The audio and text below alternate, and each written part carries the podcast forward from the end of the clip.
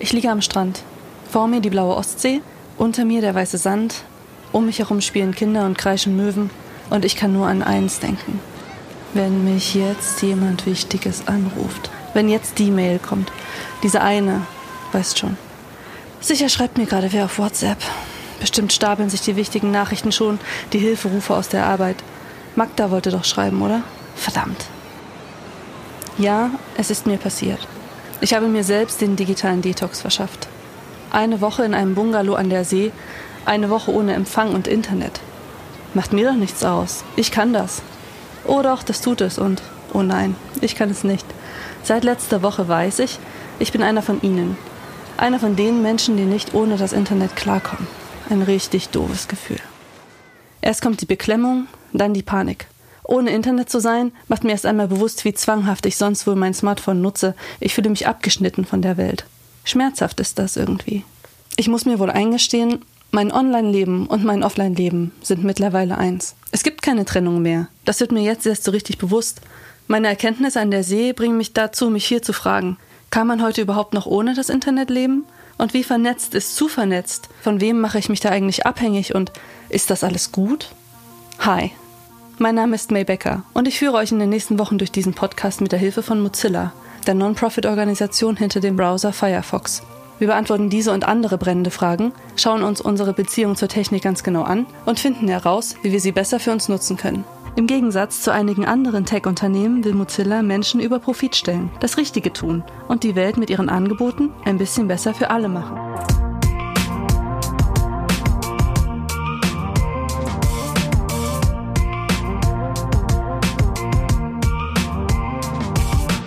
Wer sich zwanghaft am Strand herumwälzt, statt die Freizeit zu genießen, hat vielleicht ein ernsthaftes Problem.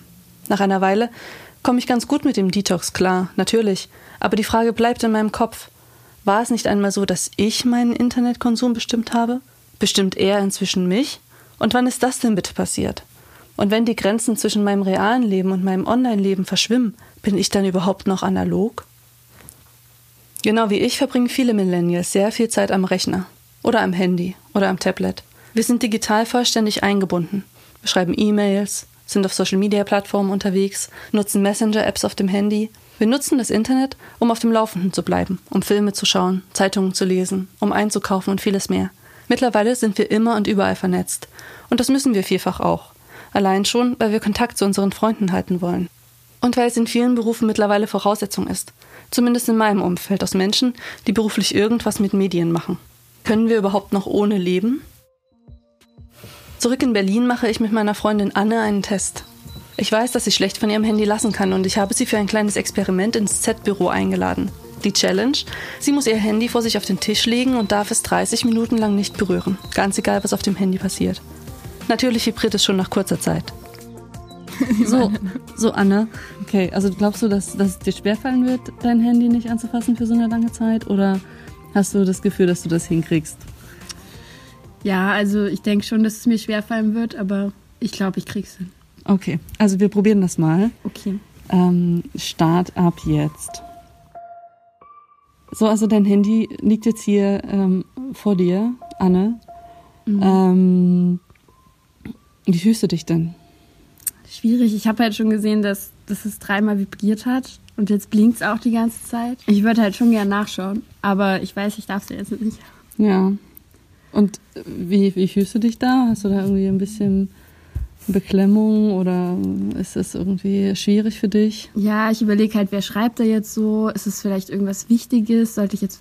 Eigentlich würde ich sofort antworten, so wie ich es sonst auch mache, aber ja, da müssen die Leute jetzt auch durch, ne? Also warten wir es mal ab. okay, warten wir mal ab, wie es Anne in zehn Minuten geht.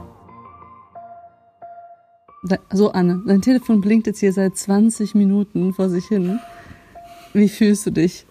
Ja, also so langsam, ich würde es halt schon fast abbrechen wollen, weil das ist ja jetzt schon das, weiß ich nicht, wie vierte Mal, dass es vibriert. Und also ich habe jetzt schon, ja, ich weiß nicht, ich habe jetzt schon sogar ein bisschen schwitzige Hände. Ähm, es geht, es geht, aber ich meine, ich eigentlich will ich es halt am liebsten beenden gerade. Ja. Ja, schon. Oh, wir probieren es mal noch ein bisschen, oder? Fünf ja. Minuten? Ja, gut, fünf Minuten. Fünf Minuten noch, dann haben wir 25 Minuten gemacht und okay. dann, ja. Okay. okay. Ja, jetzt hat dein Telefon ja schon wieder vibriert. Kannst du, ja, es ist irgendwie echt krass, wie viele Nachrichten du kriegst. Oh, so. ja. oh jetzt hat sie schon hingefasst, Also- Anne. Also du kannst Nee, als nee, Handy es eigentlich nicht. nicht. anfassen, ne? Du Ja, darfst ich- es, leg es wieder hin, leg es ich, wieder ich, hin. muss, ich, muss, ich muss halt jetzt nachschauen, sorry. Also, Ja? Ja oh man, ich bin aber du warst so nah dran an der halben Stunde. Nee. Aber guck dir das mal an hier. 15 Nachrichten. Wie soll ich das jetzt Ja, aber vielleicht, beantworten? aber du schreibst aber auch immer direkt zurück so. Ja, du musst, aber du musst deine, warten ja aber du musst dir deine Follower mal erziehen, Anne. Das geht so nicht. Ja, krass. Ja, okay. Also, Okay. na gut, ich antworte jetzt erstmal, okay? Ah, Okay. Ja, wie fühlst du dich damit, dass du jetzt echt nur knapp 22 Minuten durchgehalten hast mit diesem Also- Experiment? das ist doch krass, oder? Jetzt gerade bin ich erstmal das, oder? erleichtert, Ja. weil ähm, das mir auch ein bisschen die Zeit gegeben, den Leuten zu antworten und so. Jetzt geht es mir auf jeden Fall besser. Ich weiß, es klingt komisch, aber ich meine, die warten halt und ich, ich, ich kann damit nicht umgehen, wenn Leute auf meine Antwort warten oder auf irgendwas von mir warten. Und so ist es auch auf der, an der Arbeit und so mache ich das halt auch privat. Und ich glaube, das ist vielleicht einfach auch eine Einstellungssache, wie man als Mensch so ist. Okay. Aber klar, man kann es halt irgendwie negativ bewerten, aber auch positiver. Vielleicht ist es auch einfach neutral. Also ich sehe es gerade neutral. Ich mache mir keine Vorwürfe. Es erschreckt mich etwas, wie abhängig Anne von ihrem Handy ist. Sie will permanent erreichbar sein und hat ein schlechtes Gewissen den Menschen auf der anderen Seite gegenüber. So sehr, dass sie sogar körperliche Stresssymptome hat. Können manche Menschen wirklich nicht mehr ohne? Nicht einmal für eine halbe Stunde? Und ist das schlimm oder wirklich, wie Anne sagt, halb so wild? Aber bevor wir anfangen zu verurteilen, wer von uns kann schon noch ohne? Ich krieg einen Koller nach ein paar Tagen im Funkloch und das würdet ihr da draußen sicher auch. Denn mal ehrlich, eigentlich wollen wir doch gar nicht mehr rein analog leben, oder? Wie abhängig ich im Vergleich zu Anne bin, kann mir mein Handy selbst sagen. Für eine Woche habe ich mir eine App installiert, die aufzeichnet, wie oft ich mein Handy in die Hand nehme und wie viel Zeit ich mit ihm verbringe. Das Ergebnis nach nur einer Woche 19 Stunden und 29 Minuten. Das heißt, ich war täglich im Durchschnitt 167 Minuten am Handy. Das sind fast drei Stunden. Würde man diesen Wert aufs Jahr hochrechnen, käme ich auf knapp 1000 Stunden, die ich auf den kleinen Bildschirm meines Telefons gestarrt habe. Das sind beinahe anderthalb Monate. Eine ganz schön krasse Zahl und auch echt viel Lebenszeit. An einem normalen Tag entsperre ich mein Handy 30 Mal. Trotzdem bin ich mit meinen 167 Minuten pro Tag noch im Rahmen. Statistisch gesehen schauen wir Deutschen an einem normalen Wochentag durchschnittlich 150 Minuten auf unsere Handys und am Wochenende sogar gut 200 Minuten. Eigentlich sollten diese Zahlen mich vielleicht doch gar nicht so verwundern. Schließlich ist das Smartphone längst nicht mehr nur ein Telefon. Es kann uns den Computer ersetzen, den Fernseher, die Tageszeitung, das Bücherregal. Es ist Walkman, Straßenkarte, Bankkarte und Taschenlampe in einem. Und viele Bereiche und Services in unserer Gesellschaft haben sich bereits digitalisiert. Und wir sind daran gewöhnt, alles auf Knopfdruck herauszufinden und buchen zu können. Glaubt ihr nicht? Dann könnt ihr einmal versuchen, euch ein Flugticket analog zu besorgen. Oder den richtigen Arzt in eurer Stadt zu finden. Oder euch an einem unbekannten Ort mit jemandem zu verabreden. Na, jetzt bräuchtet ihr wohl erst einmal die gelben Seiten, um den Sitz und die Nummer des Arztes oder des Reisebüros recherchieren zu können. Aber wo gibt es die denn noch in Buchform? Und selbst wenn euch das glückt, steht ihr so ganz ohne GPS, ohne Nahverkehrs-App und ohne Handykarte schnell vor dem nächsten Rätsel, nämlich wie ihr überhaupt zu den jeweiligen Adressen kommt. Ich kann nur von mir selbst ausgehen, aber in den ganzen Jahren, die ich hier in Berlin lebe, habe ich mir nie die Mühe gemacht, mir eine Straßenkarte zu kaufen, ganz zu schweigen von einem Festnetztelefon. Mal ehrlich, ohne mein Smartphone wäre ich aufgeschmissen in meinem täglichen Leben. Ich würde sicher einen ganzen Tag brauchen, um die Wege zu erledigen, die nötig sind, um irgendetwas ohne mein Handy in Gang zu bringen. Und wer hat schon die Zeit? So wie ich sind viele nicht bereit, auf digitale Services zu verzichten. Sie machen Informationen jederzeit und überall für uns abrufbar. Und sie sparen uns so Zeit und Geld, sie helfen uns bei der Kommunikation mit anderen und machen generell unser Leben einfach leichter. Wir können nicht mehr ohne. Die Frage, ob das nun schlimm oder halb so wild ist, sollte man sich allerdings stellen. Denn gerade weil wir mittlerweile so abhängig von den Diensten sind, nutzen wir sie oft ganz blauäugig und verschließen die Augen davor, dass es im Internet nicht nur Akteure gibt, die uns etwas Gutes wollen, sondern eben auch die, die es ausnutzen, dass wir ihre Dienste nutzen wollen und manchmal sogar nutzen müssen. Viele der Dienste, viele Apps und Programme sind kostenlos oder vermeintlich kostenlos. Um sie nutzen zu können, muss man nur schnell mal eben bei den allgemeinen Geschäftsbedingungen auf Akzeptieren klicken und schon steht dem nächsten Katzenvideo oder dem Chat mit Freunden nichts mehr im Weg. Was genau wir da aber akzeptieren, ist vielen nicht klar. Naja, wer liest schon alle allgemeinen Geschäftsbedingungen, die er online so tagtäglich abnickt? Eine US-Studie kam zum Ergebnis, dass wir mindestens unseren Jahresurlaub opfern müssten, wenn wir tatsächlich bei allen Online-Diensten immer das Kleingedruckte lesen würden. Das bedeutet, die meisten Menschen lügen, wenn sie klicken auf Ich habe die AGB gelesen oder Ich habe die Datenschutzerklärung gelesen, weil sie gar nicht anders können. Bei genauerem Hinsehen nutzen wir allerdings Dienste wie Facebook oder Google keineswegs ohne Gegenleistung. Wir zahlen mit unseren Daten und dem Zugang zu unserer Aufmerksamkeit. Wir zahlen damit, dass Plattformen uns auswerten und manipulieren dürfen. Katharina Nokun ist Netzaktivistin, Bürgerrechtlerin, Bloggerin und Autorin. In ihrem Buch Die Daten, die ich rief, wie wir unsere Freiheit an Großkonzerne verkaufen, das kürzlich bei Basta Lübbe erschienen ist, erklärt sie, weshalb wir uns diesen Deal etwas genauer anschauen sollten. Das Geschäftsmodell Dienst gegen Daten oder Dienst gegen personalisierte Werbung ist ein Milliardengeschäft. Giganten wie Google oder Facebook sind Marktführer und erzielen Gewinnmargen, von denen die klassische Industrie nur träumen kann. Fakt ist, Konzerne schlagen Profit aus unserer Bequemlichkeit und unserer Gutgläubigkeit. Und daraus, dass wir mittlerweile abhängig von den Diensten geworden sind. Unsere Verhaltensdaten sind ihr Kapital. Allein Facebook setzt mit einem durchschnittlichen US-Nutzer im Jahr etwa 100 US-Dollar um. Da kommt bei 2,3 Milliarden Nutzern weltweit einiges zusammen. Nicht wenige Nutzer halten das Modell trotzdem für fair. Schließlich bekommen sie so Zugriff auf Dienste, die ihnen ihr Leben erleichtern. Und was macht es schon, wenn ein paar Konzerne die Daten haben? Schließlich hat man als unbescholtener Bürger ja nichts zu verbergen, oder? Jeder Mensch hat etwas zu verbergen. Man nennt das Privatsphäre. Das Interessante ist ja, dass ausgerechnet die Unternehmen, die uns erklären wollen, Datenschutz wäre so ein Prinzip von gestern und heutzutage total veraltet, extrem viel vor uns zu verbergen haben. Denn um zu wissen, ob ich einen fairen Deal eingehe, wenn ich auf Akzeptieren klicke, müsste ich ja eigentlich die Details kennen. Ich müsste abschätzen können, ob Leistung und Gegenleistung in einem gesunden Verhältnis zueinander stehen. Aber in puncto Transparenz haben ausgerechnet die datenhungrigsten Dienste extremen Nachholbedarf. Wer weiß denn schon, welche Daten konkret über einen selbst gespeichert werden, wenn man einen Dienst nutzt? Oder ob die Daten gelöscht werden, wann sie gelöscht werden und wie sie verwendet werden? Niemand kann abschätzen, ob die Informationen, die jetzt über einen gesammelt werden, nicht irgendwann auch aus dem Kontext gerissen werden, gegen einen verwendet werden oder wo sie am Ende landen. Forscher der Universitäten Cambridge und Stanford haben in einer Studie gezeigt, dass ein Algorithmus anhand von nur zehn Facebook-Likes bessere Vorhersagen über mein Verhalten machen kann als mein Arbeitskollege. Ab 300 Likes bestimmt der Algorithmus meine Charaktereigenschaften sogar besser als mein eigener Lebensgefährte. Und das ist doch krass. Wer hätte das vor zehn Jahren gedacht, als man angefangen hat, Facebook zu nutzen? Das bedeutet, niemand kann abschätzen, was Unternehmen aus meinem Klickprofil in zehn Jahren ablesen können. Trotzdem werden die Daten bis zum St. Nimmerleinstag gespeichert. Das finde ich nicht richtig. Der vermeintlich faire Deal ist also ein ganz schöner Kuhhandel. Denn persönliche Daten und vor allem unsere Aufmerksamkeit sind wie gesagt viel mehr wert als das Produkt, das wir dafür erhalten.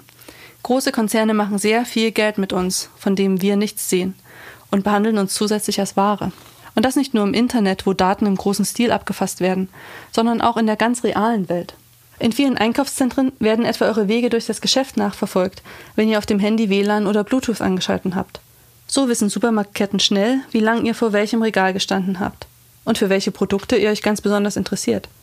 Im Rahmen von Einkaufsbonusprogrammen werden noch weitaus sensiblere Daten erfasst. Anbieter wie Payback können anhand eurer Einkäufe sehr schnell sehr viel über euch wissen. Ob man sich gesund ernährt zum Beispiel oder eher ungesund. Ob man nur für sich selbst oder für eine Familie einkauft. Ob man Vitaminpräparate oder Inkontinenzbinden braucht. Ja, dein Einkaufsverhalten lässt jede Menge Rückschlüsse auf dich zu. Und woher nehmen wir überhaupt die Gewissheit, dass unsere Daten da sicher sind? Der Gegenwert, den man in Form von Rabattgutscheinen oder Sammelprämien erhält, ist vor diesem Hintergrund vergleichsweise gering. Stellt euch vor, ihr kauft ein Anti-Stress-Produkt für 3 Euro. Dann bekommt ihr Sammelpunkte im Gegenwert von Centbeträgen. Ihr habt also die Information, dass ihr unter Stress leidet, für 3 Cent verkauft. Na, ob's das wert war? Egal ob euer Einkaufsverhalten im Netz oder auch mit Payback-Karten, eure Likes auf Facebook oder eure Suchverläufe auf Google, überall hinterlasst ihr eine Datenspur und die kann ganz schön viel über euch preisgeben. So kommen eine Menge sensibler Daten zusammen, die wir wissentlich wahrscheinlich Fremden so nicht überlassen würden. Beim Datenschutz geht es ja weniger um meinen letzten Social-Media-Post, bei dem ich mich bewusst entschieden habe, dass ich das jetzt mit der Welt teilen möchte.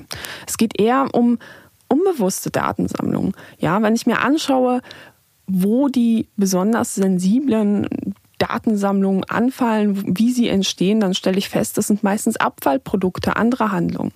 Ich gehe ja nicht zu Google, um eine Akte meiner intimsten Sehnsüchte oder auch Krankheitssorgen erstellen zu lassen. Oder gar meiner Beziehungsprobleme oder Sexvorlieben. Aber genau das passiert, wenn ich alles, was mir durch den Kopf geht, in die Google-Suche eingebe.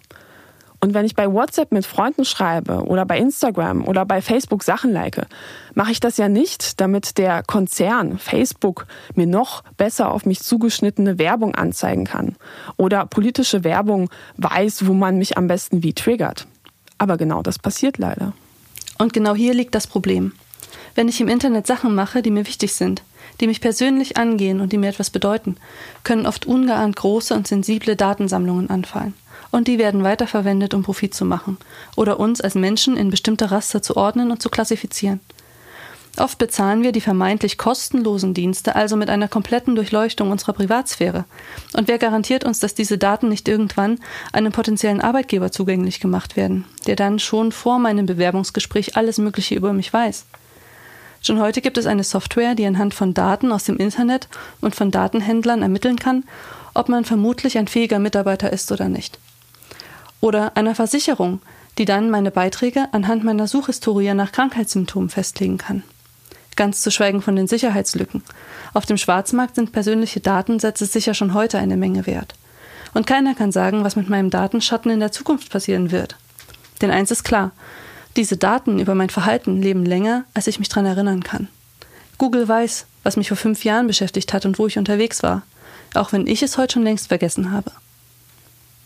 Unsere Datenspur kann uns im schlimmsten Fall sogar erpressbar machen. Oder wie viel wärt ihr bereit zu zahlen, damit eure Suchhistorie der letzten Jahre nicht veröffentlicht wird? Wissen ist Macht. Daten sind Macht, erklärt mir die Aktivistin Katharina Nokun. Datenschutz ist die große Machtfrage dieses Jahrhunderts. Wer Kontrolle darüber hat, was mit unseren Verhaltensdaten passiert, der hat auch Macht über uns.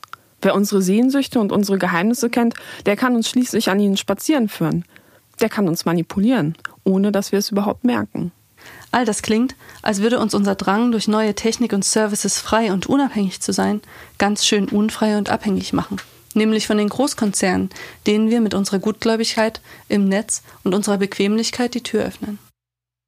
Wer jetzt nach all dem Gehörten meint, tja, selber schuld, du musst ja nicht online sein, der sei an den Anfang dieser Folge erinnert. Denn heutzutage können wir kaum noch nicht online leben. Die Technik ist ja auch nicht per se schlecht. Online-Leben ist eben reales Leben, reales Leben ist Online-Leben. Wir müssen uns im Netz bewegen. Da kommen wir nicht mehr drum rum. Aber wir sollten eben auch einen Anteil an der Gestaltung haben. Was uns als letzter Ausweg erscheint, nämlich das Abschalten, der digitale Detox, ist etwas, was man sich erst einmal leisten können muss. Abschalten ist ein Luxus geworden. Nicht nur kann es zum gesellschaftlichen Ausschluss führen, offline zu sein, beispielsweise im Beruf, Viele können es sich auch finanziell einfach nicht leisten. Sie sind dem Datensammel- und Kategorisierungswahn der Konzerne ausgeliefert, weiß Katharina. Mark Zuckerberg hat Millionen ausgegeben, damit keiner seiner Familie in den Garten schauen kann. Er hat alle Grundstücke drumherum aufgekauft.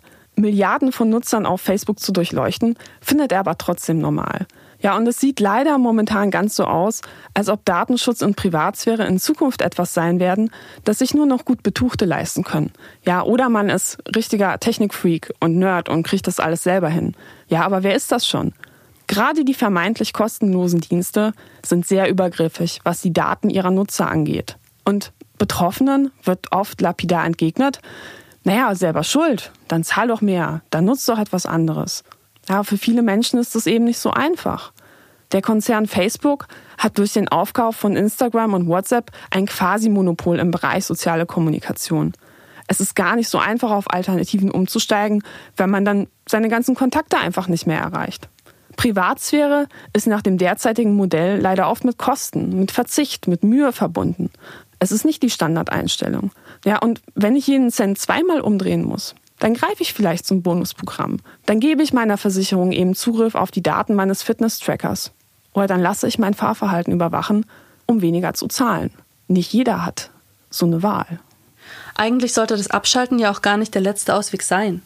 Es sollte nicht nur diese beiden Optionen geben. Entweder du lässt dich aushorchen oder du gehst halt offline.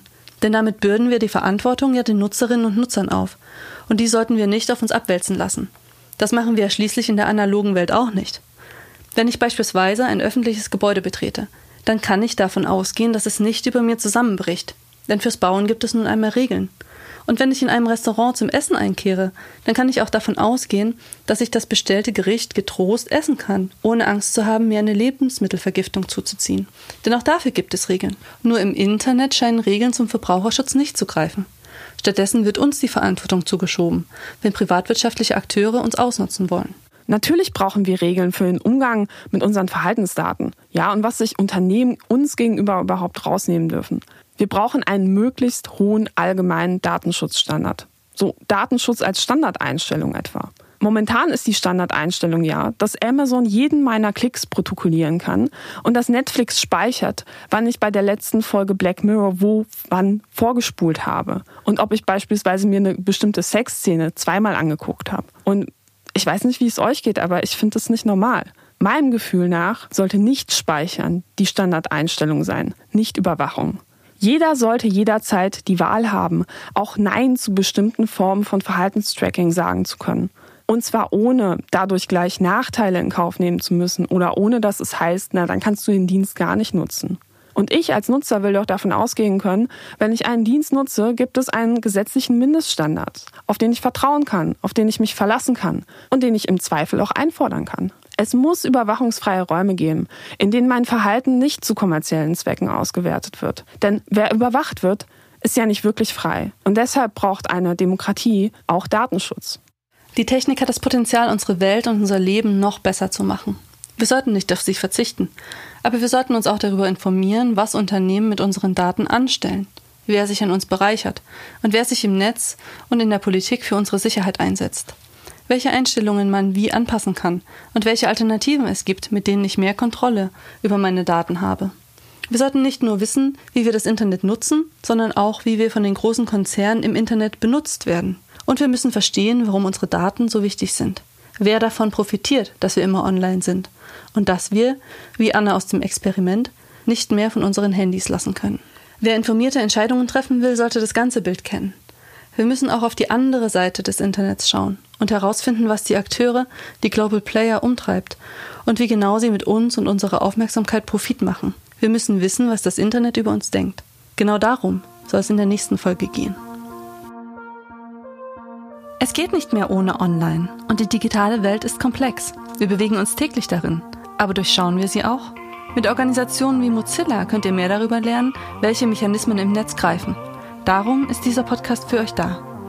Mozilla ist ein Non-Profit-Unternehmen und setzt sich im Gegensatz zu einigen anderen Tech-Unternehmen für euch als User ein. Mit seinen Produkten macht Mozilla die Internet Experience für alle besser. Beispielsweise mit dem Firefox Facebook Container, einer Erweiterung, die Facebook davon abhält, euch abseits ihrer Seite zu tracken, wenn ihr euch im Netz bewegt. Wenn euch dieser Podcast gefallen hat und ihr mehr darüber erfahren wollt, wie sich unsere Welt durch Technik wandelt, dann hört mal rein in den amerikanischen Podcast IRL in real life unter www.irlpodcast natürlich beim nächsten Mal wieder hier rein, wenn es darum geht, warum die Währung im Internet eure Aufmerksamkeit ist.